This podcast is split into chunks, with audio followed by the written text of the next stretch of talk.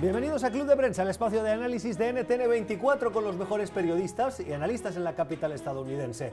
Puede volver a escuchar este programa en nuestro podcast, estamos en Apple y en Spotify. Suscríbase y háganos llegar sus comentarios a la cuenta de Twitter, Club Prensa NTN24. Hoy vamos a compartir este espacio de análisis con quienes ya nos acompañan, con Elisa Norio, que es investigadora especial en temas de crimen internacional y columnista de algunos medios de comunicación. Elisa, ¿cómo estás? Muy buenos días. Muy buenos días a ustedes y gracias por la invitación. También nos acompaña Carlos Manuel Indacochea Carlos Manuel es analista político, es peruano. ¿Cómo estás? Buenos días, encantado de estar aquí. Gracias por acompañarnos y también con María Peña. María es periodista, es nicaragüense y trabaja en Telemundo Digital. María, ¿cómo estás? Muy bien, buenos días, a pesar de la lluvia. A pesar de la lluvia, sí, llevamos dos días de lluvia, no estamos acostumbrados. Toda la semana. Toda la semana. Paraguas eh, fuera. Em, pero hablando del clima, no ha nevado. A mí me preocupa mucho porque eso puede ser que viene más tarde o que de verdad el cambio climático está aquí para quedarse. Yo creo que las dos cosas. Sí. Porque eh, es muy raro que ni en enero ni en febrero haya habido nieve en Washington. Hubo un día de algunas eh, pinceladas blancas, pero que duraron, eh, vamos, un par de horas y desaparecieron. Sí. Donde sí ha nevado es en New Hampshire. Los ciudadanos hoy escuchan los últimos mensajes de esos candidatos demócratas que buscan la nominación del partido. En las últimas horas ha subido el tono entre ellos, apelando a un concepto que ya está en boca de muchos, es la electibilidad. ¿Cuál de ellos es el candidato que realmente tiene opciones para, en una elección general, ganarle a Donald Trump? Eso es lo que sí los une a los demócratas. Vienen estas eh, primarias de New Hampshire, unas primarias que el Partido Demócrata espera que consoliden el proceso y cierren la página negra del inicio de los caucus de Iowa. ¿Va a salir, Carlos, uh, un candidato que ya repunte en estas primeras o es demasiado pronto todavía? Tengo la impresión que esto es eh, eh, favorable a uno u otro candidato. Es demasiado pronto. es, demasiado. es probable que eh, Bernie Sanders tenga en este caso mayor éxito que los otros. Eh, pero, insisto, es muy temprano.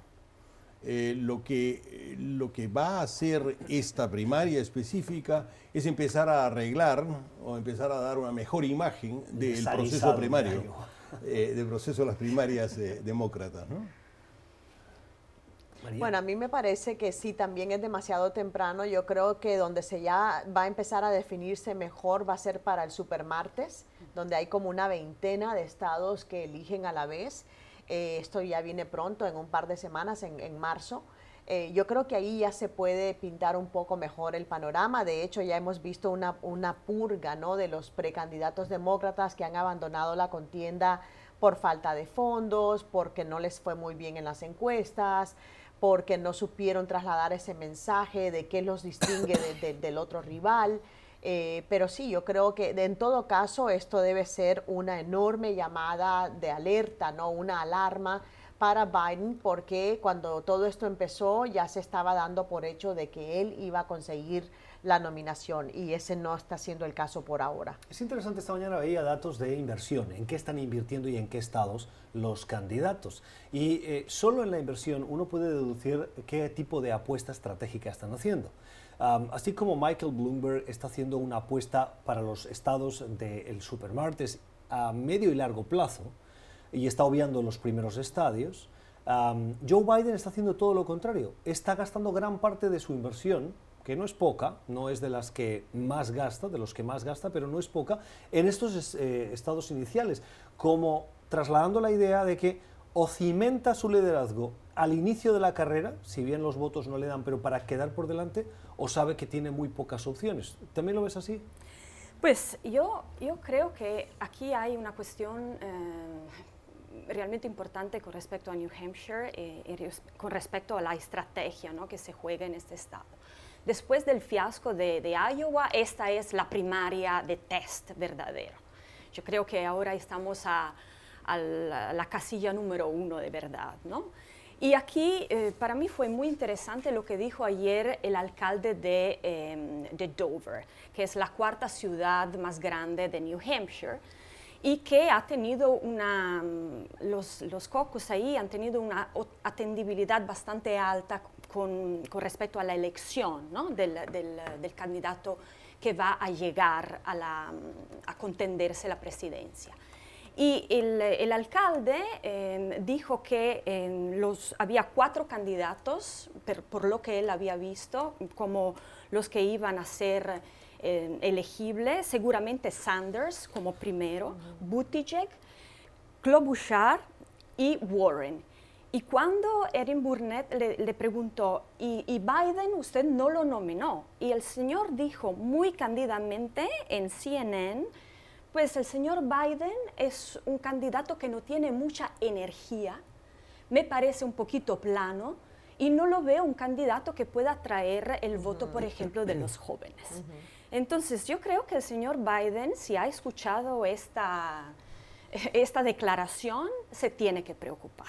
Yo creo que la otra cosa, sí, perdón, el otro problema grande que, hemos estado escuchando de, de, gente allegada a la campaña de Biden es que un comentario muy común que están escuchando es que les gusta Biden, pero temen lo que la campaña de Trump pueda hacer con él o sea, de una campaña de difamación, de, de, de mayor difamación, te refieres. De mayor sí, y, y, este, y sobre todo que le hagan a él lo que le hicieron a Clinton con los eh, correos electrónicos del 2016, que por ahí haya una sorpresa de octubre eh, que, la, que lo deje muy mal plantado y que sea difícil recuperarse. Entonces el gran temor de muchos votantes es, nos gusta, sabemos su legado, sabemos su historial como vicepresidente, pero nos preocupa si él es capaz de contrarrestar esa ola de ataques que se le vendrá encima. Pero en general, la desventaja aquí es el fantasma de la no elegibilidad. Es decir, Biden por una razón, Warren por la otra, Sanders, etcétera Creo que si se abandona ese fantasma, eh, la, primaria puede ir mucho mejor. Porque a mí no me cabe la menor duda que cualquiera de ellos es elegible una vez que se dé una consolidación ah, del Partido Demócrata y dado que todos han prometido apoyar al nominado. Claro, bueno, especialmente Sanders, pero el problema con Sanders, recordemos lo que ocurrió en el 2016. Él eventualmente apoyó a Hillary Clinton, pero quedaron muchas heridas abiertas, quedaron rencillas. La gente, de, los, los, partidarios de, de, Sanders no van a tirar la toalla fácilmente si él decide abandonar la contienda, porque queda ese resentimiento de que otra vez vienen a robarle la nominación que él se merece. Ese es el pensamiento de muchos. Yo los escucho, los leo en, en las redes sociales y a mí me parece que ese es otro factor que puede eh, empezar a, crear más fisuras dentro del partido. Salvo que hay un enorme incentivo, sacar a Donald Trump. Bueno, sí, pero, pero, el, problema, pero el problema es que los demócratas partieron de la premisa de que sí, la gente está tan asqueada, la gente va a ir a exigir un cambio, pero resulta que ¿qué ha pasado? Eh, la participación en las urnas, en, las asambleas de, de, populares de Iowa, no estuvieron al, nivel del 2016. O sea, la participación fue baja, todavía se están empezando a sacar los números, pero la participación de este año en comparación a hace cuatro no ha sido muy buena. Entonces, no basta, no basta con, la, con el deseo de que van a movilizarse porque no quieren más a Trump. Con respecto a la, a la elegibilidad, yo creo que aquí hay una cuestión eh, muy importante que el único que veo que está abordando bien es Buttigieg, que lo está, se está dirigiendo a los candidatos que no votarían demócrata por ser demócrata, es decir, los futuro ex, como los llamó ex, el eh, futuro ex republicano. Future Former Republicans, porque hay una franja republicana moderada que de pronto no quisiera votar a Trump. Al respecto de esta información, eh, esta semana, eh, en las últimas horas, para ser más preciso, leía un reporte periodístico del New York Post el New York Post es un medio de comunicación conservador, alineado a las políticas del Partido Republicano y de Donald Trump, me atrevería a decir. No sé si mm. compartiréis la definición, pero creo que eh, por lo que publican y su línea editorial iría en este sentido. Y eh, enviaba un urgente diciendo la organización Never Trump que es la organización de republicanos que están en contra del presidente y detrás de la cual fundamentalmente está John Kasich, eh, eh, un, un gobernador, el de Ohio, que ha sido abiertamente anti-Trump. Y fue candidato, y fue candidato presidencial. Estuvo colaborando de manera eh, discreta con la campaña de Joe Biden con el objetivo de consolidar esa alternativa eh, como eh, asegurando que en la Casa Blanca a partir del próximo año haya un candidato que no sea, o un presidente que no sea uh, Donald Trump. Por, lo tanto, en la línea de lo que tú sí, decías. Sí, eso, eso es muy, para mí, mm, para cerrar, para mí eso es crucial porque de manera personal conozco a personas republicanas moderadas que me han dicho, y personas bastante, digamos, eh, adentro de las cuestiones políticas, que me han dicho, si fuera un candidato demócrata extremo, es decir, un Sanders o un Warren, votaría por Trump. Por Trump. Si no fuera extremo, o sea, moderado, digo, Buttigieg probablemente, o Klobuchar también, sí votaría demócrata. Entonces eso está en juego y los demócratas tienen que ser muy estratégicos en eso. Tengo la impresión que esa franja es cada vez más angosta.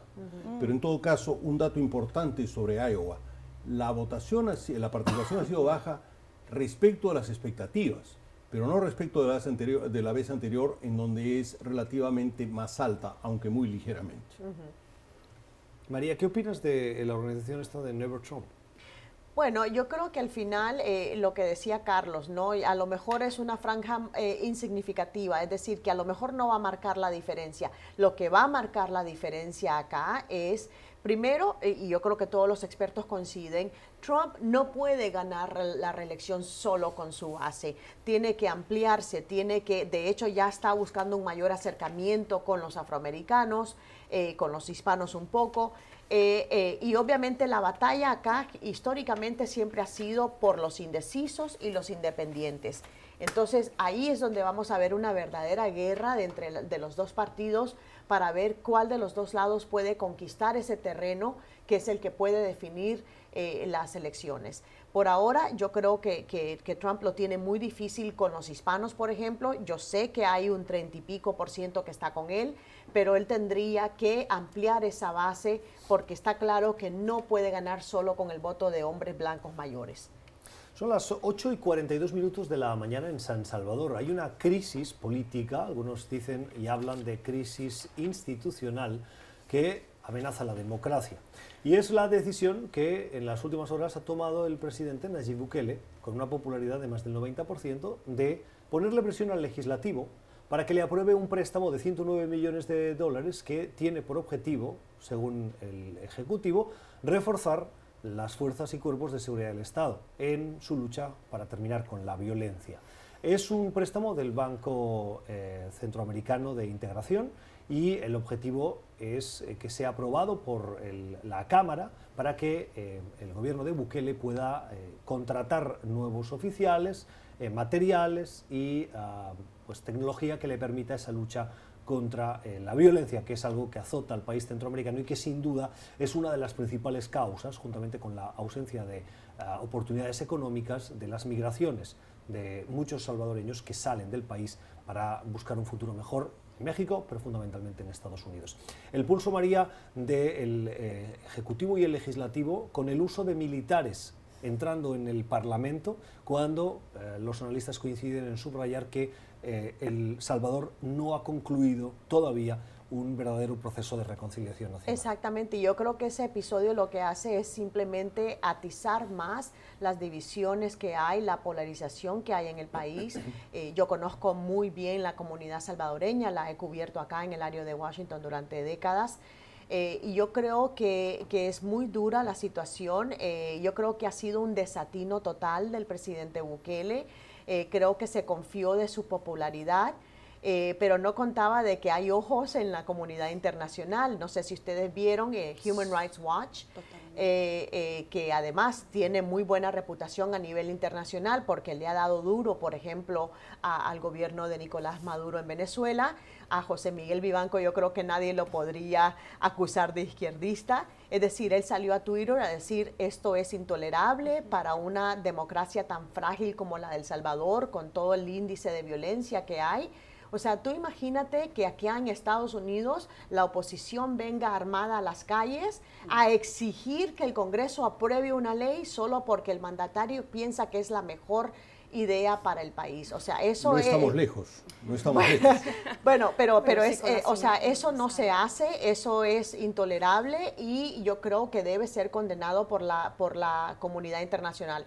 Que El Salvador tiene problema de inseguridad, clarísimo, innegable innegable y necesita el respaldo de Estados Unidos, de la comunidad internacional para poder atajar esa crisis. Pero de esa forma, de la forma en que pretendió y que todavía es un capítulo que, que no se ha concluido porque les ha dado un plazo de una semana para ver si aprueban el proyecto de ley. Entonces yo creo que es un malísimo precedente que, que no sé si él midió las consecuencias de lo que hizo, porque imagínate tú que más adelante venga otro mandatario de otro partido e intente hacer algo igual. Yo creo que su, su base no lo aceptaría. Yo creo que ha sido un desatino, es un momento de, reflexión de ver, a ver, de qué manera pueden todos los partidos sentarse a dialogar sobre esta crisis que tiene El Salvador, pero que esa respuesta, en, encima invocando a Dios, o sea, o sea, Bueno, más o- populista, imposible. Amparado Eh, por derechos Además, acusando O a los legisladores de tener las manos manchadas tremendo, de sangre es tremendo. si no se pero esa estrategia ya, ya, es, ya es conocida, la conocemos muy bien, es un, librete, un, li- un libreto muy usado, ¿no? Venir a decir, bueno, si no estás conmigo, estás contra mí, entonces quiere decir que tú estás con los mareros, con los pandilleros. Y no es así. Bueno, este es un acto dictatorial sin que él se haya constituido plenamente en un dictador, pero amenaza hacerlo. Se encuentra con un eh, parlamento totalmente opositor en donde no está representada su opción política y un parlamento que eh, efectivamente es obstruccionista, etcétera. Estas son taras pues de la democracia repre- representativa que tenemos que acostumbrarnos a tolerar y trabajar con ellas.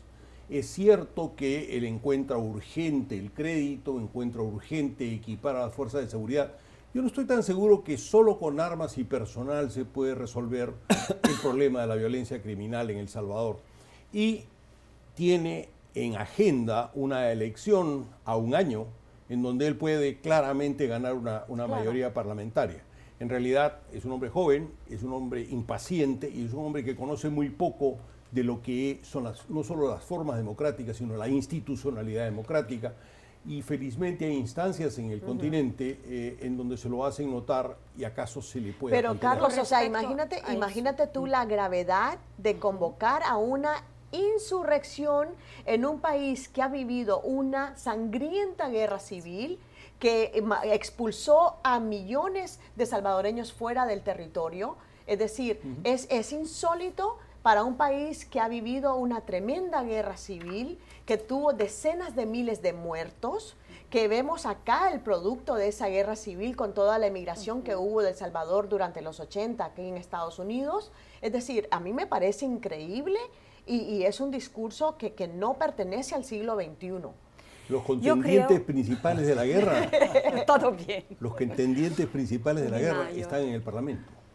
No, yo, yo quería solamente añadir algo eh, con respecto a la cuestión de la crisis de violencia. ¿no? Eh, de lo que yo leí ayer, la- el, Parlamento ah, tenía unas- unos cuestionamientos con respecto al plano que tiene el presidente y, quería respuestas. Por eso él llegó con los militares para presionar, armas largas. Es- eso es bastante intimidante en un aula judicial. Y eh, su estrategia es la estrategia de la mano dura, ¿no? una, una estrategia que nunca ha dado resultados, pero parece por, por los números que en su caso haya dado resultados. ¿no? Hemos pasado de los 100 eh, mm, mm, asesinatos por 100.000 habitantes a 30, o sea, ha bajado mucho, de 9 eh, muertos al día a 5 muertos al día, o sea, es consistente. Entonces, yo mm, quisiera profundizar eso y, y de hecho vi que Inside Crime, que es un centro de investigación sobre crimen y violencia en Latinoamérica, eh, profundizó este tema y contactó a analistas, los cuales consideran que el, el decrecimiento de la tasa de violencia no se debe tanto a la política de la mano dura del presidente, sino a una decisión de, las dos, de los du- dos grupos eh, de pandillas más grandes, la Mara eh, 13, la Mara Salvatrucha y el Barrio 18, que se han acordado, digamos, para intensificar la presión de, la extorsión, que es desde donde sacan mayor, mayores recursos y también, digamos, esclavizan a, personas. Y, hacer mm, para no atraer eh, la atención de las fuerzas policíacas. Y de hecho las em, denuncias de, extorsión han aumentado al 17%. Entonces, 5.000 personas se han ido a la cárcel con esta estrategia y sabemos las cárceles para qué han, creado. O sea, las, las pandillas se crearon gracias a las cárceles en Los Ángeles. Y, y, estas personas que se han sumado a las pandillas después del 92 han sido regresadas a El Salvador. Entonces, de verdad, para mí es extremadamente preocupante, no solo lo que ha hecho, pero lo que va a hacer. María y Carlos y cerramos. No, yo volviendo, volviendo, creo que los tres estamos coincidiendo acá de que el problema es, es, es, obvio. Hay un problema de inseguridad que si bien han bajado los homicidios, sigue siendo un, un factor que expulsa a emigrantes hacia Estados Unidos, pero la solución no puede ser las armas. Sí, históricamente hay que reconocer que los Estados Unidos tienen un rol muy importante en la formación de estos grupos criminales y en su internacionalización con la política de deportación de cualquiera que hubiera cometido un crimen y no fuera nacido en los Estados Unidos. Las maras se forman a partir de bandas criminales de Los Ángeles, en donde hijos de salvadoreños o nacidos salvadoreños se incorporan y luego son deportados a El Salvador esto es muy importante para señalar la responsabilidad y el interés de los Estados Unidos en esto. Hoy estamos en Club de Prensa con Elisa Norio, con Carlos Manuel Indacochea y con María Peña. Puede volver a escuchar este programa en nuestro podcast. Estamos en Apple y Spotify y hacernos llegar sus comentarios a la cuenta de Twitter Club Prensa NTN24. Usted está escuchando Club de Prensa, el programa de análisis de la actualidad desde Washington. Club de Prensa dirigido por Gustavo Alegret en NTN 24, el canal de las Américas. Véalo de lunes a viernes por nuestra señal internacional. Pídalo a su cable operador. Son las 3 y 56 minutos de la tarde en Bruselas. A esta hora el Parlamento Europeo en su pleno está debatiendo el, eh, episodio que eh, poco confuso, poco claro hasta ahora, un poco confuso quería decir, que se produjo ah, hace un par de semanas en el aeropuerto de Barajas, en el que un avión procedente de Venezuela con la vicepresidenta del gobierno de Nicolás Maduro a, bordo llegó a ese aeropuerto y salió del avión para llegar a la zona o a la eh, sala VIP del aeropuerto donde se reunió con uno de los ministros de Pedro Sánchez. Delcy Rodríguez no puede entrar en la zona Schengen, que es ese espacio de libre movilidad de personas y mercancías de los países que forman parte de la Unión Europea. No puede porque tiene sanciones. Em, ese episodio en ese aeropuerto llevó a Delcy Rodríguez, tras esa reunión, a volver al avión y salir del espacio Schengen para eh, ir destino a Doha, a Qatar. Hay una gran polémica porque la oposición en España dice que Pedro Sánchez eh, aceptó esa reunión, envió a un ministro y permitió que Delcy Rodríguez bajara del avión, estuviese en el aeropuerto y luego saliera. Hoy ese Parlamento quiere saber si España ah, incumplió las sanciones con esa reunión. Carlos. Creo que formalmente no. Cuando citas la zona Schengen, tenemos que mirar la formalidad de que Delcy Rodríguez no ingresó formalmente a España. Es decir, estuvo en la zona internacional y regresó a su avión. Pisó suelo español, sí, pero formalmente no fue admitida al país. Ahora, eh, como señal política es muy negativa y, es, es una manera eh, eh, leve, creo, de incumplir la sanción que la, que la, que la Unión Europea tiene impuesta sobre Venezuela. Elisa. Pues yo creo que aquí hay, mm, digamos, eh, mucha, no, hay mucha claridad formalmente, ¿no? Pero no hay mucha claridad porque el mismo gobierno no la ha facilitado. El gobierno ha mentido eh, varias veces diciendo que no se reunió, que no bajó del avión, que luego sí hubo reunión, sí hubo llamada telefónica de Pedro Sánchez con Delcy Rodríguez, el gobierno luego lo niega. Sí. Claro, dejan un escenario de mucha incertidumbre, ¿no? Y esa incertidumbre es, eh, abre, digamos, las, le da mano libre a una jugada política bien astuta. ¿no? El Partido Popular dice, no, eh, violó, el gobierno de Sánchez violó la sanción. La señora Rodríguez está en la lista de los 25 sancionados de la Unión Europea. Entonces, ¿por qué el ministro de Transporte, que hace parte de, eh, de Podemos, se reúne con la señora? Si la señora nada más llegó, la señora Rodríguez llegó y para rumbo a, otra, otro destino, ¿qué necesidad había?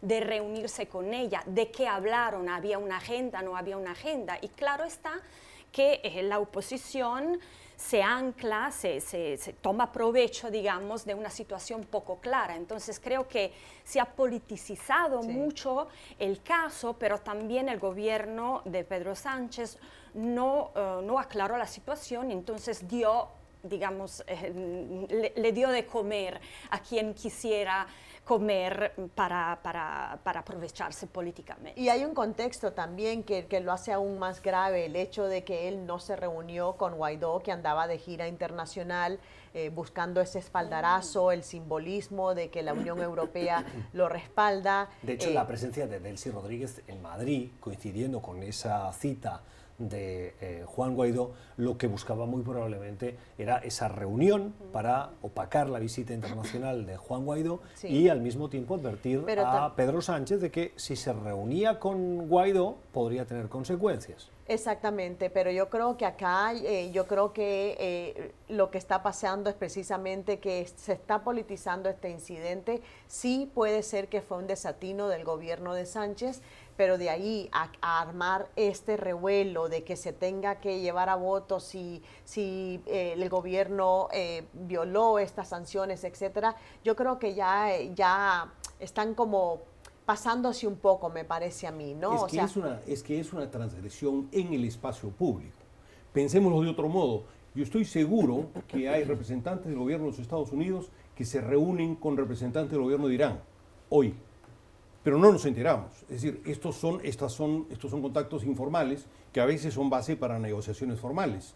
En este caso, lo que ocurre es que todo esto se presenta en el espacio público, aunque formalmente la ministra no entra o formalmente los gobiernos no están en contacto, están públicamente en contacto. Pero yo no quiero ser el abogado del diablo, pero, si una persona pero, pero, digo que si yo em, estoy en un gobierno, soy jefe de un gobierno, una coalición, que le costó tanto formar este gobierno, y luego me tengo, tengo un ministro que hace parte de, una, de un partido extremo, contestado, que se reúne con una persona que está sancionada por la Unión Europea en un espacio público donde todo, todo mundo lo ve, pues se equivocó. Eso, y eso es justo, digamos, lo que busca la oposición, porque es una, digamos, una guerra política siempre abierta cuando hay una oposición. Entonces, digamos que de pronto hubiera sido mejor aclarar, decir fue un despiste, fue una emergencia y, se, se, encontraron por discutir algo, digamos, no, no, planeado, no agendado, porque eso es lo que es muy importante para mí aclarar. ¿Era pero, agendado pero es que el problema en ese sentido, Gustavo, pues tiene razón, ¿no? ¿Por qué no decir abiertamente, bueno, eh, esto fue lo que se discutió o no se discutió.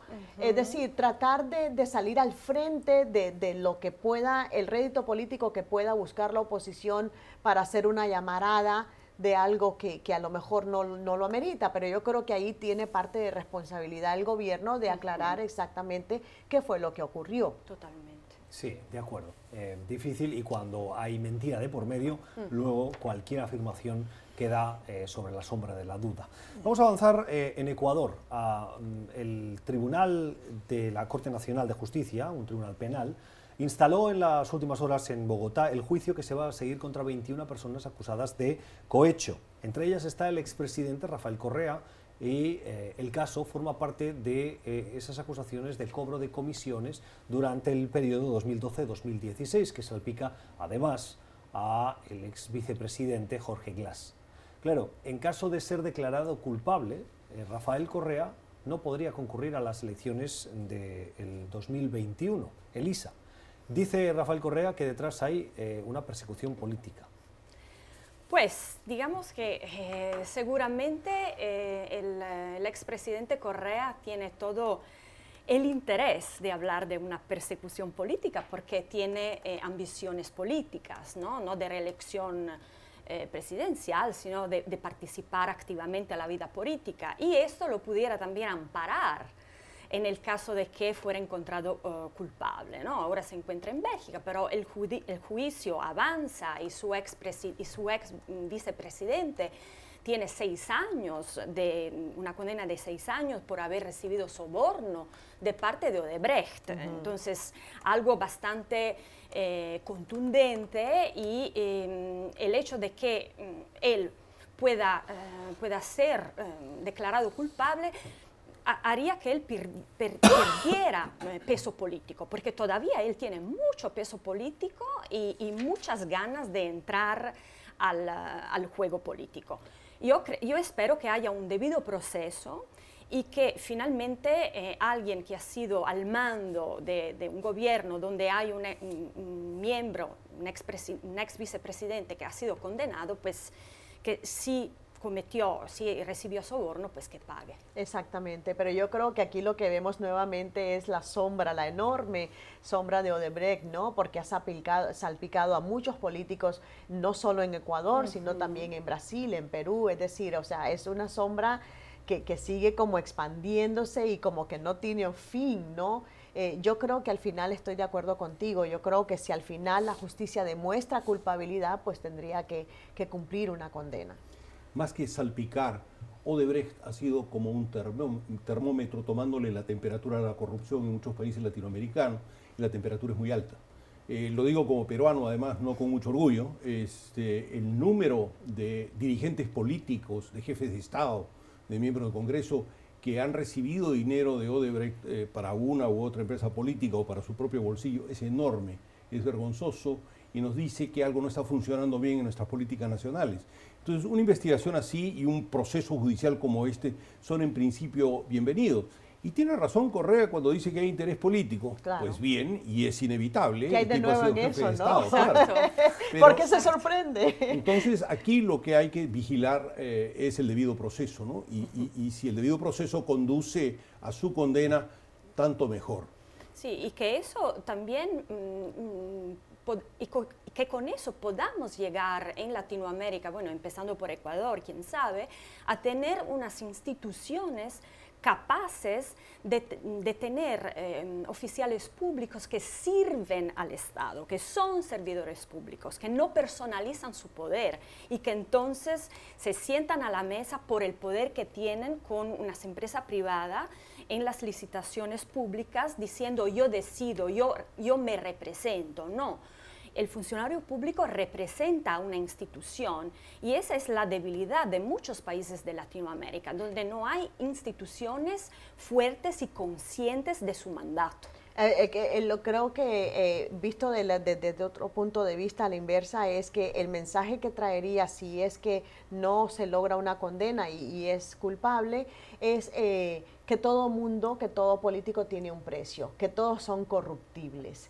Entonces el mensaje peligroso que eso podría mandar a otras empresas es decir, bueno, dejemos que se, que se baje un poco la tormenta de Odebrecht y más adelante puede ser otra empresa puede ser otro estado incluso. O sea, eso es muy alarmante y por eso es que es importante este caso de Odebrecht, que se cumplan estas condenas, que, se, que, rindan cuentas los culpables, porque, porque lo contrario es tremendo. Es, es un enorme mensaje contra la democracia, el, hecho de que un político tenga un precio y sea corruptible.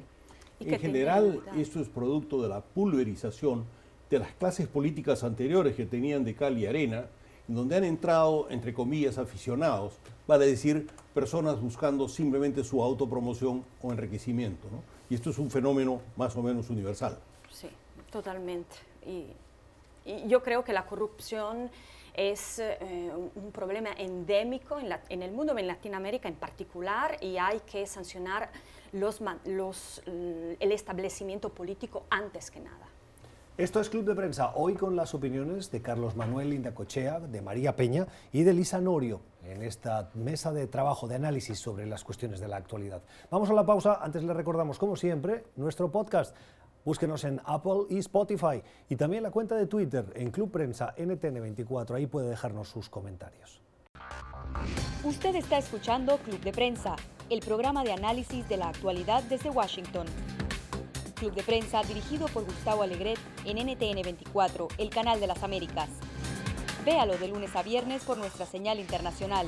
Pídalo a su cable operador. Son las 10 y 14 minutos de la mañana en La Habana, Cuba, las 12 y 14 minutos en Buenos Aires, Argentina. Un viaje no programado del expresidente eh, de Bolivia, Evo Morales, de Buenos Aires, donde se encuentra ah, como refugiado político a Cuba, ha despertado eh, las suspicacias de analistas. Evo Morales está dirigiendo la campaña electoral del partido Movimiento al Socialismo, el partido que eh, eh, él representaba cuando estaba en el gobierno, y ahora desde Buenos Aires está dirigiendo esa campaña. Las encuestas en Bolivia dicen que el partido va en la delantera de intención de voto frente a una oposición fragmentada en ocho partidos. Pero Dado el momento político en el que nos encontramos y esas próximas elecciones en Bolivia, sorprende que Morales haya viajado sin haberlo anunciado ah, por motivos de salud, dice su portavoz, a Cuba, a La Habana, y que su retorno está previsto para el próximo fin de semana. ¿Qué conclusiones podemos sacar, Carlos? Bueno, en los políticos latinoamericanos afines a Cuba es una costumbre ir a tratarse a Cuba. Recordemos que, eh, que, Hugo Chávez casi, casi muere en La Habana, regresó a morir a, Caracas. Hay algunos que dicen que no se sabe muy bien dónde murió. en cualquier caso... Teorías de conspiración, pero vamos. En cualquier caso, Cuba ha tenido históricamente un excelente sistema de salud, digamos hace 30 o 40 años, que ahora está muy deteriorado pero a la vez ha hecho un proceso de, eh, eh, eh, de, ensamblar, si se quiere, una suerte de boutique de salud que trata enfermedades muy sofisticadas y lo hace bastante bien. Y este es un servicio que se presta a personas que están dispuestas a pagar o a políticos que son afines. Creo que esa es la razón por la cual Morales prefiere tratarse en Cuba. Ahora, si tiene algo complejo y difícil o no, es muy difícil de dilucidar. ¿no? Esto puede ser simplemente una reunión de coordinación política también. Yo creo que al final, independientemente, porque tampoco han dicho exactamente cuál es ese problema de salud, por lo menos yo no, no recuerdo haberlo leído en algún lado, pero yo creo que el futuro, el, el, futuro político de Evo Morales ya está, ya está cimentado. Este señor, yo dudo mucho que pueda regresar a la, a la vida pública. Eh, y especialmente de la forma en que salió, eh, con, un legado muy mancillado, pienso yo. Eh, obviamente para sus seguidores está la importancia de estas elecciones, de que puedan reivindicar el legado de Evo Morales en las urnas, está por verse. pero sí, o sea, a mí no, como dices Carlos, no, no me puede sorprender que esté viajando a Cuba. Ahora, la forma en que lo ha hecho y las preguntas que tú decías, bueno, ¿quién pagó este viaje? ¿Y para qué y por qué? ¿No? Porque es un refugiado político en Argentina. Sí, yo, yo mm, lo vi, digamos, eh, congruente con el viaje precedente, ¿no? De México viajó a Cuba antes de irse a Argentina, entonces es la segunda, la segunda vez que viaja a Cuba. Y sí, eh, María y Carlos y Gustavo, yo tengo esta pregunta me pregunto quién pagó para el viaje. O sea, Argentina paga para el viaje, México, México pagó para el viaje. Eh, no dudo que, eh, o sea, toda mi comprensión para la situación de salud, pero también me pregunto, Argentina no tiene médico suficientemente preparado para tratarlo. Eh, entonces, yo, yo aquí veo mm, que algo un poquito como incómodo, ¿no? Tratar este tema es un poquito incómodo porque es una situación de salud que hay que comprender humanamente, pero también la posibilidad de un viaje estratégico políticamente. Eh, me gustaría más claridad también de parte del gobierno de Argentina. ¿Por qué es relevante saber quién paga ese viaje? Quiero decir, eh, la oposición venezolana, eh, cuando viaja, en algunas ocasiones recibe fondos del Departamento de Estado a través de agencias intermediarias, o de ayuda al desarrollo con el objetivo también de eh, conseguir unos determinados, eh, determinados fines políticos. el gobierno de España ha pagado en algunas ocasiones enviados para las negociaciones. El gobierno de Noruega ha hecho lo propio con eh, las reuniones y consejos eh, de reuniones del, diálogo entre la oposición y el régimen de Maduro. Es decir, ¿por qué el dedo acusador de es que le paga el gobierno de Alberto Fernández? Bueno, no es mi dedo. Yo creo que, yo creo que puede ser una invitación a todo costo del gobierno cubano porque para eso sí hay dinero. Pero entonces el escándalo es, Cuba pasa por una crisis monumental y destinan fondos para traer a un expresidente que se puede tratar en otro lugar cuando no es una cuestión de vital eh, eh, y esencial para Cuba. Esa es otra polémica, pero no porque Evo sea de izquierda y... No, no, no. ¿No? No, no. Estamos... No, no, para nada. No, no, no es eso. No, para nada. Este, eso está muy claro. Pero es que además dudo, como decía Carlos anteriormente, dudo que el gobierno vaya a pasar todos esos apuros por alguien que no es afín a, su gobierno, ¿no? Tampoco ah, creo que... Pero lo que tengo que poner en cuestión es que Evo Morales no tenga influencia en Bolivia. Tiene un movimiento político no, sólido. No, pero él personalmente, me refiero a él personalmente, que tenga influencia sí, pero que él quiera volver a pintar en el panorama político, yo la verdad es que lo dudo. No me sorprendería que en tres o cuatro años él volviera y fuese elegido presidente nuevamente. Y lo digo porque tiene un récord de manejo económico, social muy sólido, eh, más allá de la simpatía o antipatía que, pueda suscitar sobre todo fuera de Bolivia. Sí, la reducción de la pobreza en Bolivia es una evidencia. y, tiene, y tiene un movimiento político bastante bien organizado con, cuadros importantes y hábiles, ¿no? que han sido hasta ahora ensombrecidos por su propia figura, pero que en este momento están participando de la elección en Bolivia y que pueden crear una situación política en donde Evo pueda volver y ser admitido sin, sin persecución. O sea, la pregunta yo la hice, yo, si fuera yo una ciudadana argentina, viendo la situación económica en la que está Argentina ahora, yo esta pregunta me la haría y quisiera que mi gobierno me contestara. Por transparencia, porque también es justo que se sepa, eh, un ciudadano, o sea, un refugiado político, eh, es justo que se le dé amparo, refugio, pero también es justo que la ciudadanía esté enterada de cómo se destinan los fondos para eh, el mantenimiento de este refugiado. Ahora, siendo Argentina casi casi italiana, así que tienes plena legitimidad totalmente, Totalmente, totalmente, es cierto, es cierto. Debes tener algún primo, que tu primo allá en Buenos Aires te pregunte. Tengo familia, de hecho, en Mar del Plata, entonces pudiera ser. ¿Ves? ¿Ves? ¿Qué te dije? Hay, argentinos que dicen que Europa acaba en los Andes. Ah, sí, es cierto, es Pero bueno. es cierto. Esto es Club de Prensa, hoy con María Peña, con Elisa Norio y con Carlos Manuel Indacochea, revisando la actualidad eh, sobre estos temas que nos interesan. Vamos a la pausa, suscríbase a nuestro podcast, estamos en Apple y Spotify. Nunca sabe cuándo va a querer volver a escuchar este programa. Usted está escuchando Club de Prensa, el programa de análisis de la actualidad desde Washington. Club de Prensa dirigido por Gustavo Alegret en NTN 24, el canal de las Américas. Véalo de lunes a viernes por nuestra señal internacional. Pídalo a su cable operador. Son las 12 y 27 minutos en Buenos Aires. La justicia argentina ha decidido retirar las solicitudes de prisión que pesaban sobre la expresidenta y hoy vicepresidenta del país, Cristina Fernández de Kirchner. Sobre Cristina Fernández de Kirchner, eh, pesaban esas órdenes vinculadas al que se conoce como el escándalo o la causa de los cuadernos de corrupción. Lógicamente, eh, esto está vinculado a su condición de vicepresidenta, eh, por la inmunidad que tiene, pero no eh, por la causa y las pruebas que hay en su contra. María, ¿está exonerada? Bueno, yo creo que no, o sea, de hecho creo que tiene otro caso pendiente eh, en, en, el sistema judicial, pero yo creo que es, es una, eh, un, lastre ¿no? que va arrastrando y que, y que le puede pesar políticamente también. O sea, yo tengo entendido que tiene eh, esta causa de asociación ilícita entre 2003 y 2015. recordemos también que ella siempre ha sido una figura muy polarizante en Argentina. Eh, yo creo que si no fuera este caso le, sacarían otro, es decir, ella siempre va a tener la diana puesta, por, por, por, la figura que ha sido en la política reciente de Argentina. Pero bueno, vamos a ver qué ocurre. Pero yo creo que se salva por un pelo por ahora, pero esto no acaba.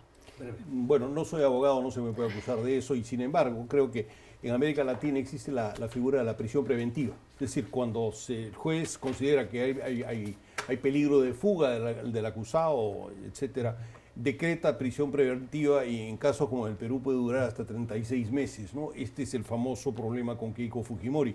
Eh, de lo que se ha librado, Cristina, es la prisión preventiva, porque es vicepresidenta y no hay sospecha de que se pueda ir pero eh, de todas maneras está sometida a proceso y está sometida a, varias acusaciones. Pues de lo que dicen los abogados, no, la orden se cayó porque eh, la ahora vicepresidenta Cristina Kirchner eh, tenía cargos parlamentarios cuando le llegó la orden y tenía una inmunidad.